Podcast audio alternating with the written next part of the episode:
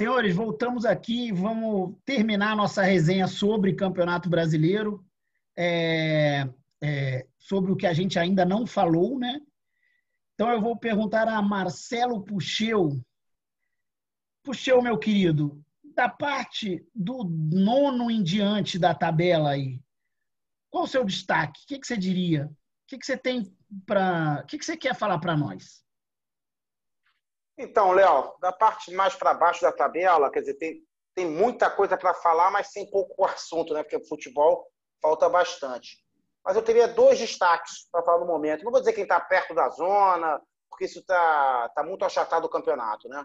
É, mas o principal ali eu acho o Corinthians.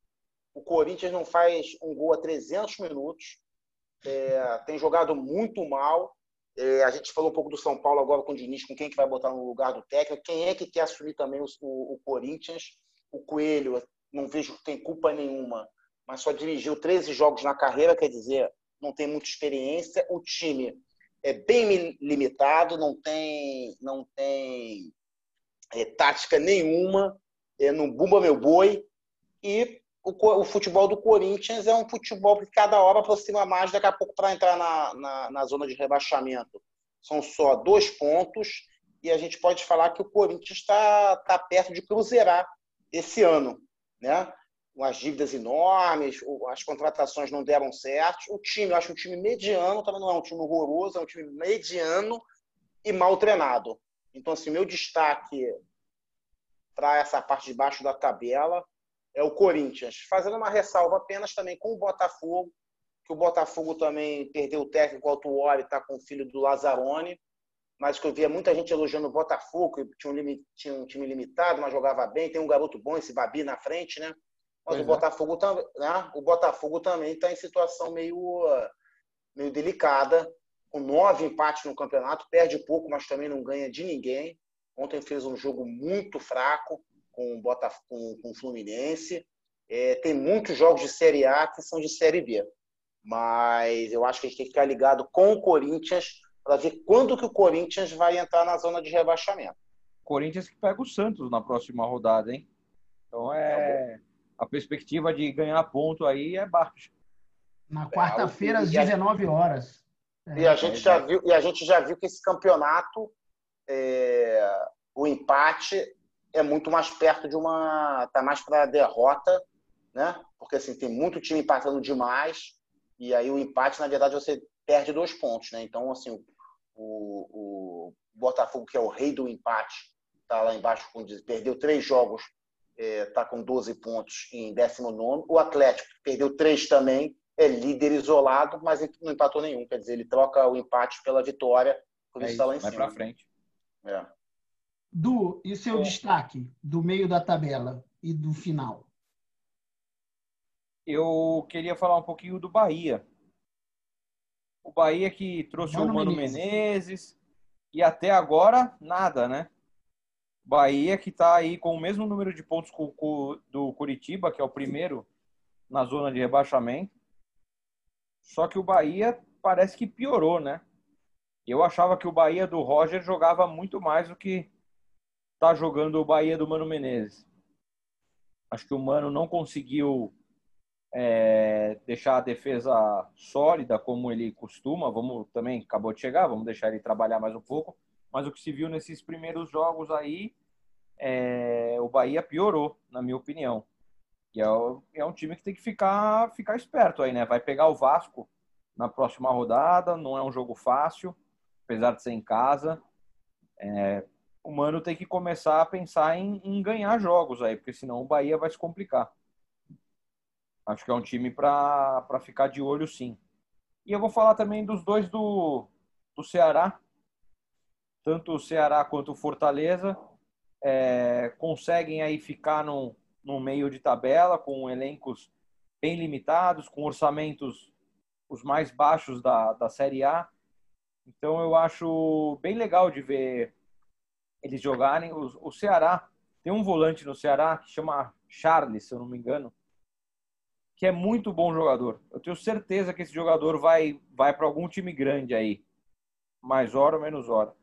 Joga muito bem o moleque, é um moleque alto, meio ruivinho assim. é, sabe jogar muito esse cara. Então, eu acho que o Ceará e o Fortaleza estão fazendo é, um papel acima das expectativas que a gente tinha antes. É, não tem vida fácil agora, né? No, na próxima rodada. Fortaleza vai pegar o Atlético Mineiro.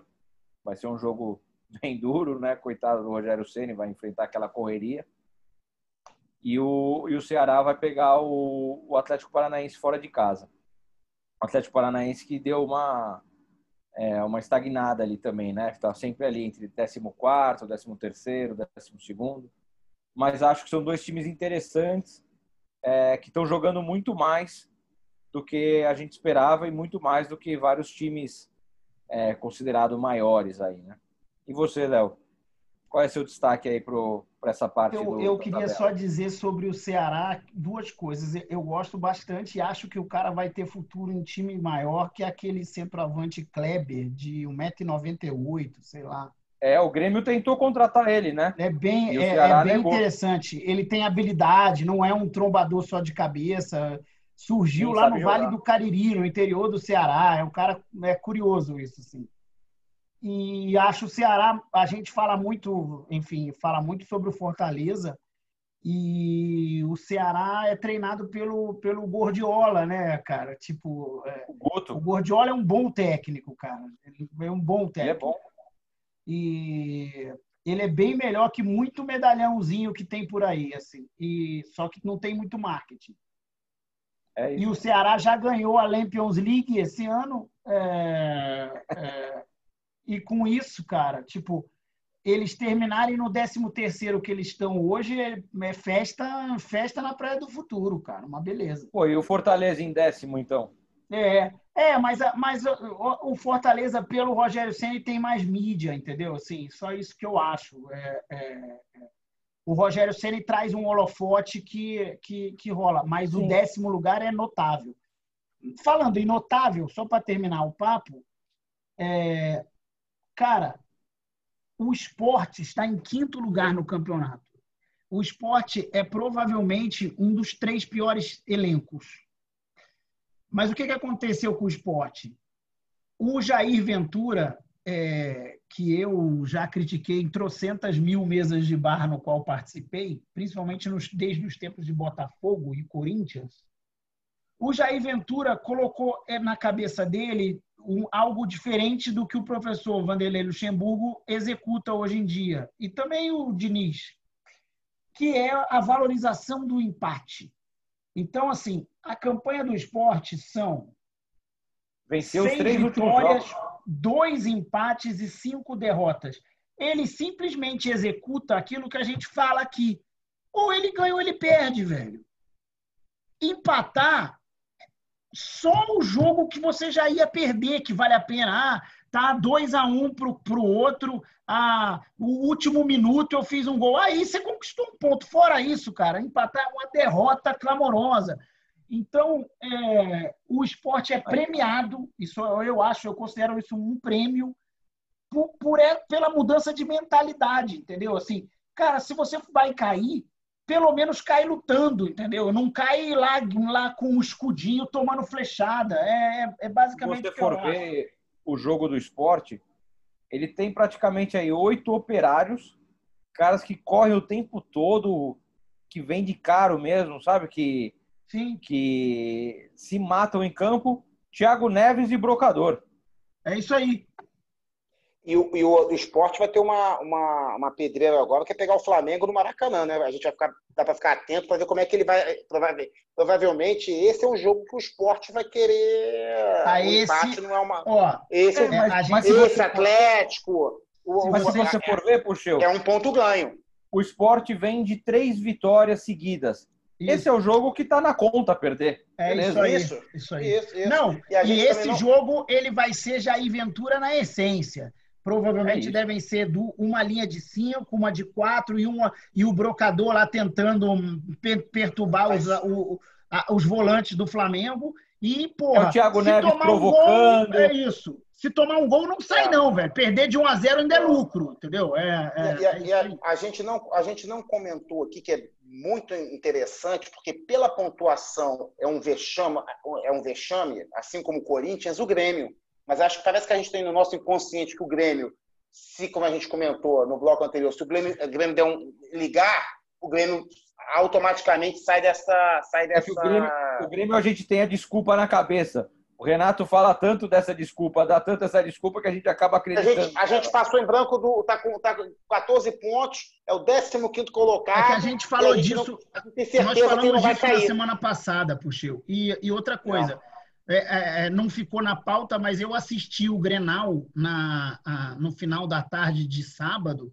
E também um jogo pavoroso. Horrível, né? Nossa, Foi assim, um jogo muito ruim, né? Muito ruim, mas muito ruim, muito. É o, e... é o 0x0, mais um 0x0 com gols, é isso? Mais um 0x0 com gols, é isso aí. O Grêmio pega o Curitiba em casa, né? Então, em tese, deve vencer e deve subir um pouco na tabela. Mas esses aí, jogos têm sido. Esse jo tipo de jogo tem sido pior para o Grêmio, porque ele, o, o esporte, pelo menos, por, exemplo, começou sua, sua melhora ganhando do Grêmio na arena.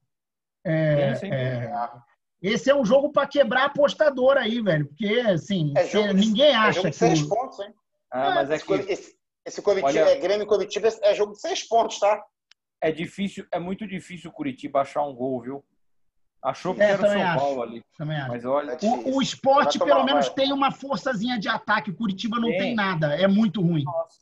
É muito o Curitiba bem, perdeu de quatro gols pro Fluminense, velho. O Fluminense é horrível também. Não tem jeito, entendeu? É, Gabriel, é... o Gabriel, ex-Flamengo. É o camisa 10, não dá. dá. Para os nossos ouvintes terem noção, o Gabriel é o, é o, é o ataque do Curitiba, para você ver a força que o Curitiba tem na frente. E, eles acab... e o Curitiba acabou de contratar com 40 anos o cara lá do Galo, que foi do Santos, como é que é o nome dele? Ricardo Oliveira. Ricardo, Ricardo Oliveira. Oliveira. Mas o Curitiba tem um bom goleiro. O Wilson, bom, né, Wilson. se não me engano. Muito bom goleiro. Pega pênalti. É, muito bom. Bom, é, finalizando o Campeonato Brasileiro, estamos aí. Obrigado, senhores. Até mais. Valeu, pessoal. Valeu, até a próxima.